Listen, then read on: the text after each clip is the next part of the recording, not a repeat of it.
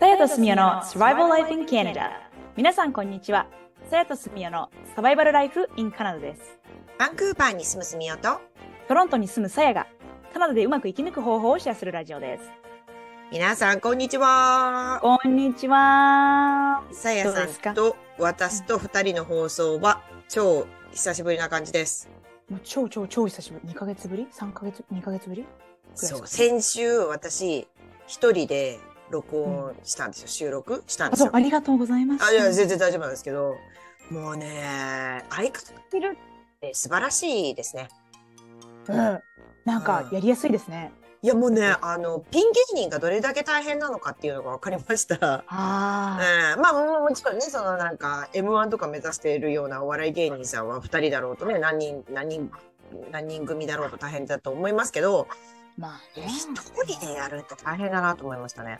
なんか間が空いちゃいけないのかなとか思ってで一生懸命喋りすぎると、こう考えながら喋んないといけないからどっちかが途切れるというか考えすぎてたら言葉が途切れるしわあ難しいな言葉が途切れるの嫌だから喋り続けたら中身のないこと言うしみたいになっちゃうから結構大変なんだなって分かってさやさんのまあありがたみが常日頃から感じてはいたけれども一人でやって初めてもっと分かった っていう。すごくいいこと言ってくれるじゃないですか。なんか感動した今。えか感動してる今。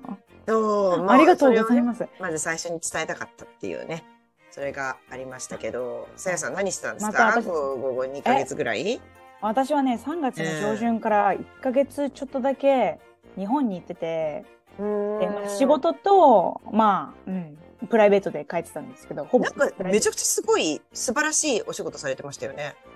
トえ、何あ、あ、そうそうそう。通通訳同時通訳ですかあれ。ああれあれうんうん。えっとね、通訳はしましたね。ちょっとだけ。うんあの、スケートの世界選手権の、そうそうん、医療通訳をちょっとしてて、う。でもなんかまあまあまあ、うん、まあそこまで忙しくなくて、でもシフトがあったんで、結構長い間とかいたんですけど、うん、でなんか、うーん、あとね、なんか仕事、まあまあ、その後通訳したりとか。そうですちょっとだけスケートの世界選手権の通訳をしたんですよ、さやさんは皆さん。いや、でも、あの、裏の、裏のね、裏のい通やで訳も、すごいじゃないですか。ちゃんと雇ってる人がいるんですよ。あの、本当の記者会見とかはね。あ記者会見とはまた別のそのうん本別の当に医療のところだけ。そうそう、具合の悪くなった人とか、アスリートの、そそのなんかこの薬が欲しいとか、お医者さんの通訳したりとか、そういう感じだったんですけど、うんでもあんまりあんまり超忙しいわけじゃなくて、もうそれは良かったんですよね。あんまりこうあー医療通訳使わない方がいいじゃないですか。稼稼働してない方がね。皆さんあ、そうかそうか、医療通訳が活躍してしまうっていうことは、選手の体調がよ、よろ、芳しくないってことだから、そうそようそうくないですもんね。なるほどね。いやあとは観客の人とかね、うん貧血を起こしちゃったりとか。あ、そういう人たちも、すご通訳してあげるんですか。そうそうそう。あ、外国から来た外国からそうそうそう。参戦客の方たち。そうそう。へえ。そんな感じで、であとはまあ、中高の時に一緒だった友達に会ったりとか、宮古島行ったりとかしてたんですけど、うん。その2週間後に、あ、違う違う、1週間半ぐらい帰ってきて、日本から、トロントに。うん。で、まあ、あの時差ボケが、まあ、うんなくなったかなって思った時に、思った矢先、あのー、私の彼氏のデイビッドが、シアトルで仕事のオファーを受けたので、うん。でちょっとね、そ言こってましたよね。うん。うん、2週間行って、引っ越しの準備して、2日に婚約しました。お おそうで、 いなんつか婚約したんですかえ、2週間前5月、で、今日から数えて5 2月週間。1週間前。一ちょうど1週間前の今頃。お1週間前の今頃、私が時差ボケでぐでんぐでんになってる時に、さやさんはプロポーズ。はい。うらましいじゃないですか。ありがとうございます。うお、びっちょっ今あの、あの、すみさんに言うときに、こう、指輪の写あの、動画をこう。そうそうそうそう、皆さん、あの、例のやつやってますよ。あの、左手のね、薬指をこうテロ見えるテよロうに、あの、ズームなのにかざすっていうね。すごい、いやなんらかしいわ。え、でも白い、あの、なんか、それ、青い石なんですね。そう、これサファイアなんですよ。私がね、本当だ、サファイアなんだ。デザインしたんですけど、あだかあ、ら素敵。なんかね、皆さん伝わらない。私がうまく伝えられるかわかんないけど、なんかね、ティアラみたいなんですよ。手デ品ザインが。ティアラみたい。いいこと言いますね。うん。なんて言ったらいいんですかね。なんかね、瞳の形なんですよ。あ、あ、そうい、そういえばそうかも。うん。その、目、目の形で、で、真ん中に、こう、ブルーアイズで、こう、サファイアが入ってるみたいなデザインで、三つね、リングのところは、それ、ゴールドですかそう、ゴールドですね。へーで、ここが、ここがね、ホワイトゴールドっていうのかな。で、ここがあ普通ー、そのうピンでクすゴールド。ね。ここに3つダイヤモンドがビビビビって。でこれあの、一緒にデザイン。ンしたので、2月ぐらいに。うん。来るのは分かってたので。ねでもなんかね、今日、あの、スタイフのこのポッドキャストの収録するって分かっていてかどうか分かんないですけど、そのサファイア色の、あの、カーディガンも着ていて、あ、そうそうそうそうそうそう。あ、そうそう。この、なんか。合っていちょっる。あ、なんかもう、あ、すごい。あの、 Apple Watch 時計も、 時計も青くて、全部合わせてるじゃないですか。どういうことですかと。この、私多分この色が好きなんでしょうね。あ、そういうことか。好きな色なんですね。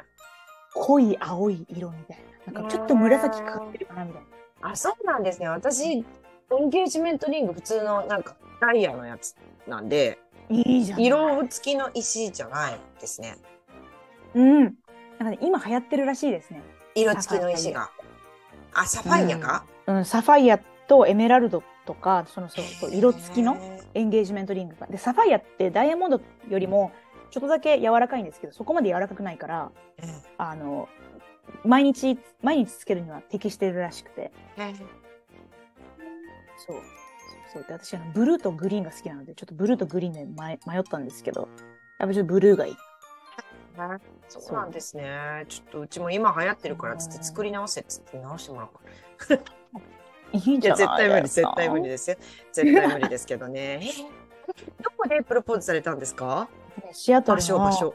うんうん なんか恥ずかしい。シアトルのケリーパークって言って、うんこうちょっと坂を上がっていくんですよ。なんか高級住宅地をうんビうんうんうんうんューって上がって、なんていうかお金持ちって坂の上になんか家建てるっていうのがなんか昔からあるっぽくて。そう、あ高りまいすとこ好きなんですよ、みんな。お金持ちは高いとこ好きですよね。そうマンションとか眺もめね、ほら、高層マンションの上の方に住みたがるじゃないですか、皆さん。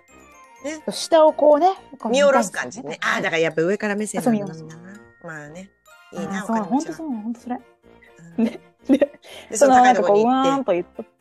でうんうんうんそこになんかケリーパークっていうのがあって私12回ぐらいシアトル行ったことあるのに一回もその、皆さんが観光客で観光で行くところナンバーワン公園なんですけど。そこに行ったことがなくてはお寿司食べた後にウーバーでそこ行ってい。うんうんうんでで公園っていうから公園かと思ったらなんか普通になんかこういう なんかまっすぐある、なんかなんだろうなまっすぐなんかベンチがバーってあって課題みたいな感じなんですかあそうそうそうそうそう、うんなんかこはいうまっすぐピーンって感じで、そこからあのスペースニードルって言ってシアトルのこのなんていうんですか東京タワーみたいなのが見えてそう夜景が綺麗なんですよだから、あれですね、公園じゃなくて絶景スポットみたいな。あそうそうスポットみあたー、そういうことですね。はいいな私はいはいはい。公園だと思ってたからはい。最初行った時ええちょっとなんかおね遊小さ具いのねないじゃんみたいな、なんか、滑り台ないじゃんみたいな、そういうことで すかそう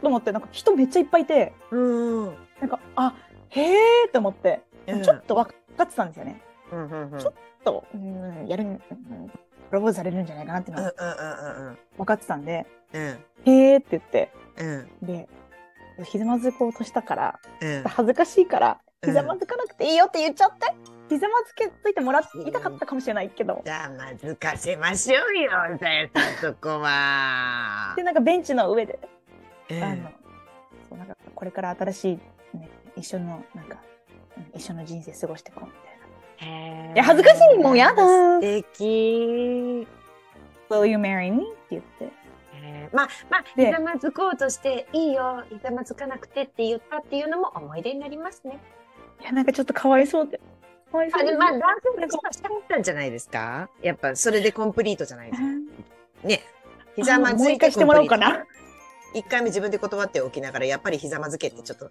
ちょっと言いづらいですけどね私だったらごめんなううそうですね。うん嬉しかったですね。嬉しかったですね。とか言っ嬉しいて、おぼでっすとよ。だって知ってたのにドキドキしますよね。今日来るな来るなって思って、ねそんなご飯食べて帰ればいいのにわざわざウーバー乗ってなんちゃらパークとかって言われたら、あ来るなってなるのいいじゃないですか、ねドキドキしますよね。ドキドキする。なんか、すみおさんには事前に、あえて言ってなくて、あ、今日ちょっと言おうと思って。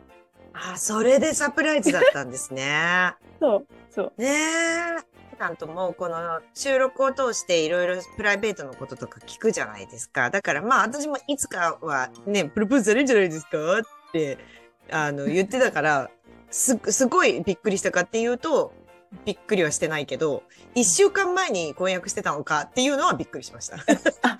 ごめんなさい。いや、皆さん、もう、 そうなんですよ。だから、でもまあ、シアトルに引っ越すのは、まあ、行き来すると思います。仕事もあるから、こっちで。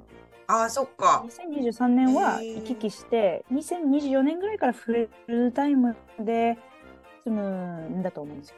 えー、じゃあ、年内は、えっ、と、トロントに住むサーヤと、でいそういですいいんですね。で、来年になったら、うんうんうん、シアトルに住むサーヤと、になるわけですね。そうですね。ねえ。そうなりますね。たらなんかちょっとカナダとアメリカの違いとかも教えてもらえるかもしれないですね。あ、めちゃくちゃ今ネタ集めてますよ。おお、ね、いいじゃないですか。まあ、ネタ集めてます。まあ、ってシアトルからすっごい近いから、私もまあ、買い物とかそういうなんかちゃん、がっつり観光とかしに行ったことないですけど、何回か、何回行ったかな、シアトル。多分10回近くは行ってて、でも、そんなに、うん、うんあの、本当に買い物だけなんですよ。行って必要なものだけ買って帰ってくるみたいな感じだから、あんまり違いがわからないというか、まあな、なんだろう、シアトルってすごいバンクーバーに似てるから、そうア。メリカっていう感覚がないんですよね。わかる。うん、なんかうんバンクーバーの一部だと思ってるっていう、そうそう、うん延長でみたいな感じで、でも住んだら多分違うんだと思うので、いろいろ教えてほしいです。あー、もうこれからちょっといっぱいシェアしていきます。ね、今まではなんかカナダと日本の違いみたいなのを中心に話したと思うんですけど、これからはあれですね、あの、カナダとアメリカの違いについても話せるっていう感じで、そうですね。ね、楽しみいにやーしてます。楽しみにしててください。お願いします。といとうわけで、うん今回も最後までお付き合いいただきありがとうございます。サラとスミオのサバイバルライフインカナダ。オンタリオ州公認法廷通訳と私立高校専門留学エージェントのさやとの学校スタッフのすみおがお送りしました。お便りやお問い合わせ先は概要欄をご覧ください。また次回お会いしましょう。バイバイ。バイバイ先生おめでとうございます。ありがとうございます。ナスイポーク